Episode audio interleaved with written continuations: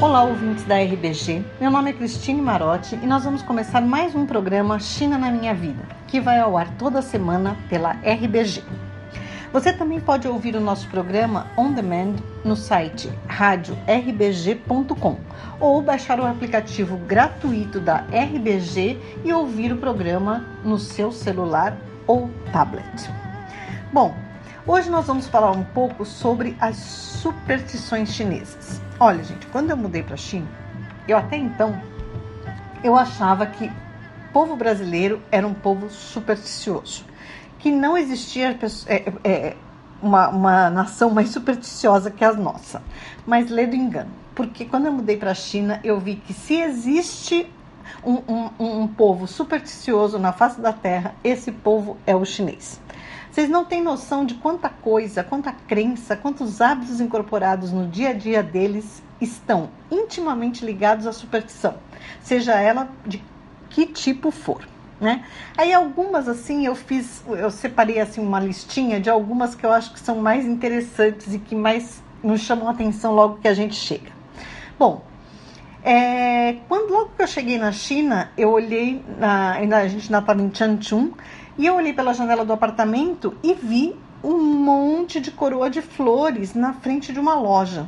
Aí eu pensei assim, meu Deus, será que eles enterram as pessoas, é, fazem os velórios, na realidade, das pessoas dentro da, do estabelecimento comercial, né, das lojas que as pessoas têm? Porque era uma loja que no dia anterior eu tinha visto, que era uma loja de relógio, sei lá eu. Mas na realidade não era, era uma inauguração. Então, assim, as coroas de flores aqui, tal como a gente conhece no Brasil, coroas de flores geralmente vermelhas, né, que vão mais para o tom vermelho, com aquelas faixas, com letras douradas, é, desejando né, condolências. Aqui não, aqui as palavras são de boa sorte, de prosperidade e elas são usadas na porta como, como da mesma forma que nos funerais é, no Brasil. Elas são usadas nas portas dos estabelecimentos ou mesmo em casamentos, na entrada do casamento ou em festas, para desejar boa sorte e prosperidade. Em funerais são usadas flores brancas ou amarelas e principalmente crisântemos. Então assim, o branco é uma cor relacionada à morte, tá? Então assim, é a cor mais que chama mais atenção para a morte, o luto deles é branco, não preto. É, isso, é, isso é bem interessante. E o vermelho é uma cor que significa prosperidade. Então, sempre o vermelho é a cor da China, é a cor que mais é usada aqui, tá?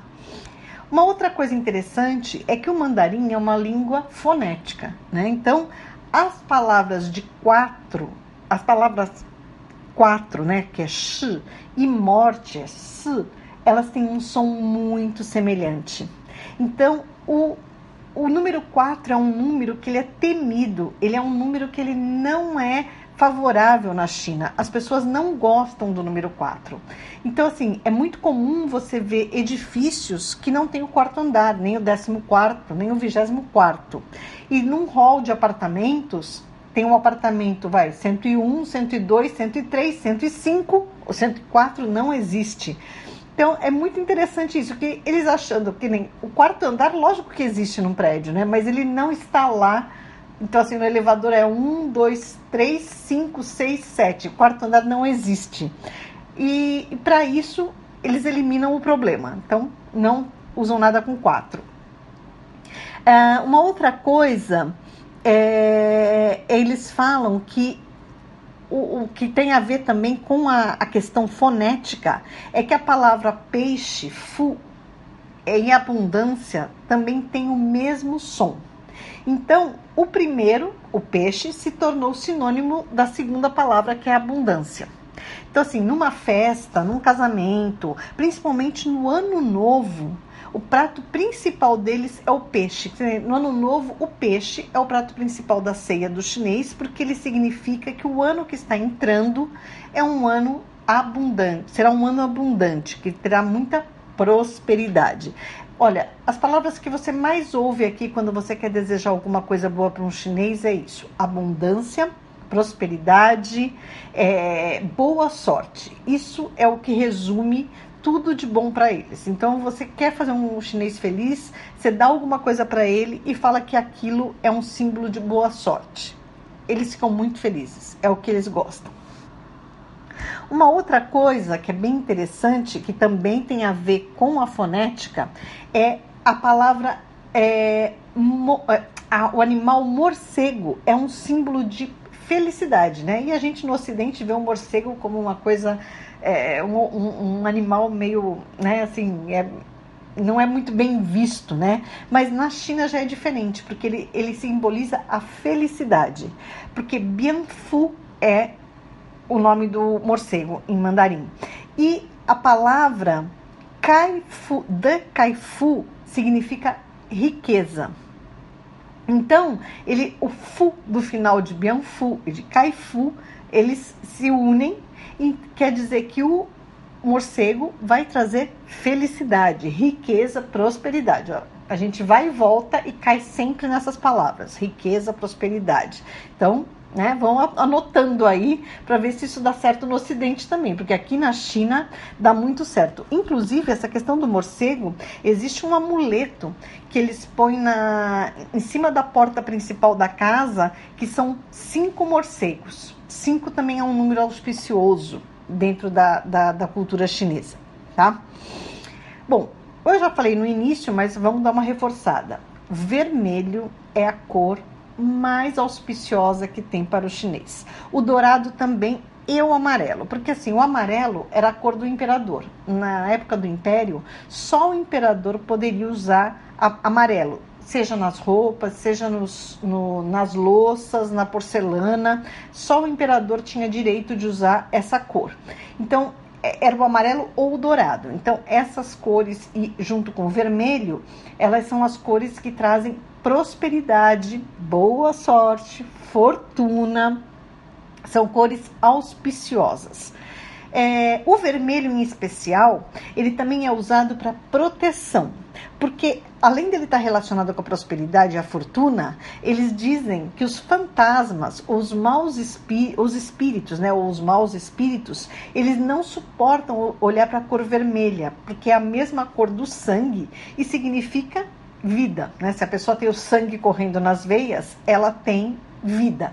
E isso assusta os fantasmas e os maus espíritos. Né? É bem interessante essa, essa relação que eles fazem das coisas é, sobrenaturais com as coisas que, que, que a gente tem na mão. Eu acho bem interessante. Bom, uh, eu não sei se alguém aqui conhece as moedas antigas chinesas. Elas eram redondas, mas por dentro elas tinham um quadrado no centro. Então, essa forma desse quadrado no centro e, a, e, e as bordas redondas representa a, a força da união entre o céu e a terra. Então, ela era uma moeda poderosa porque ela unia as duas forças. É, Hoje em dia, elas são usadas como amuleto, né? Elas não, não, não existem mais essas moedas em circulação. Então, elas são atadas com uma fita vermelha, claro, para atrair, atrair boa sorte e fortuna. Quando você coloca cinco moedas atadas com uma fita vermelha pelo, pelo esse quadrado do centro, é para atrair fortuna. Se são seis moedas, é para atrair proteção para os maus espíritos. Então, quando vocês veem, verem esses símbolos chineses, vocês já sabem para que, que serve.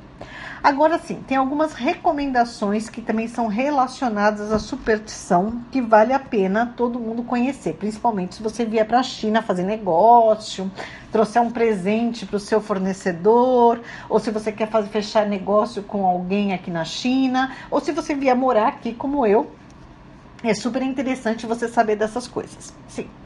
Bom, os presentes são, sim, são coisas assim muito usadas aqui. O chinês gosta de presentear e gosta de receber presente.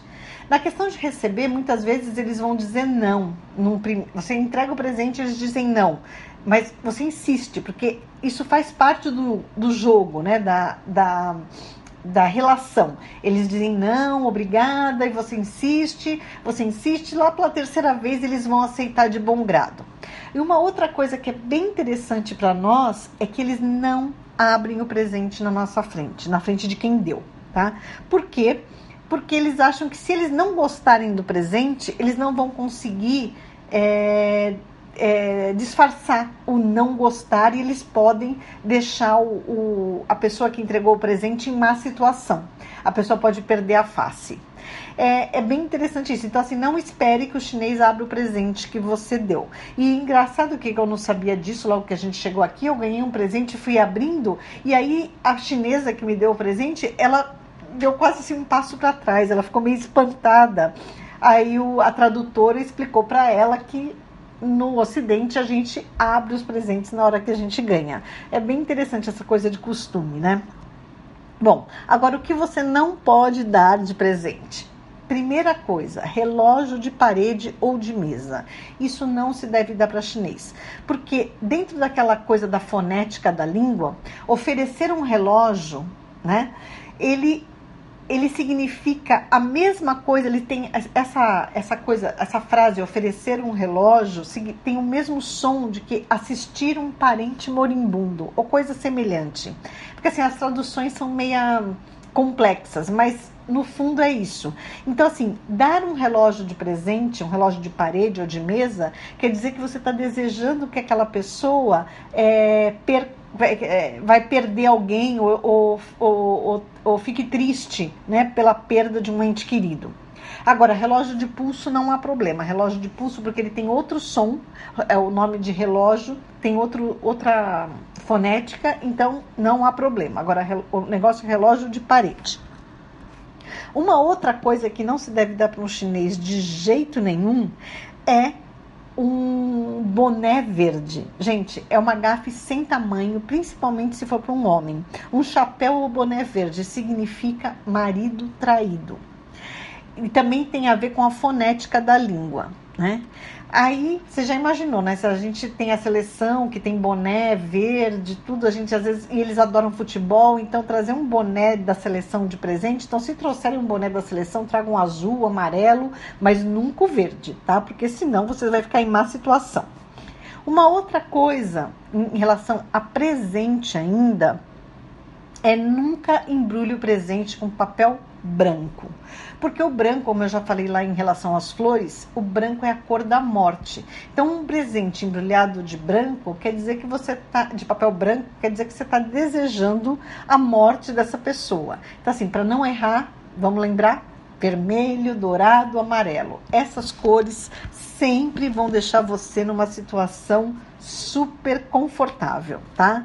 Não não não tem erro essas cores. Bom, os números também é um caso à parte na, na cultura chinesa. E eu vou falar disso depois com calma, porque tem muita curiosidade em relação a números. Mas como eu já falei do número 4, né? É, uma outra coisa é os presentes. Então, assim, não dê nada em número de 4. Então, por exemplo, um jogo de copos com 4. Não dê, porque ele tem o mesmo significado para o chinês do que aquele negócio de não ter o quarto andar. Celular com número 4 é super mais barato aqui, porque ninguém quer.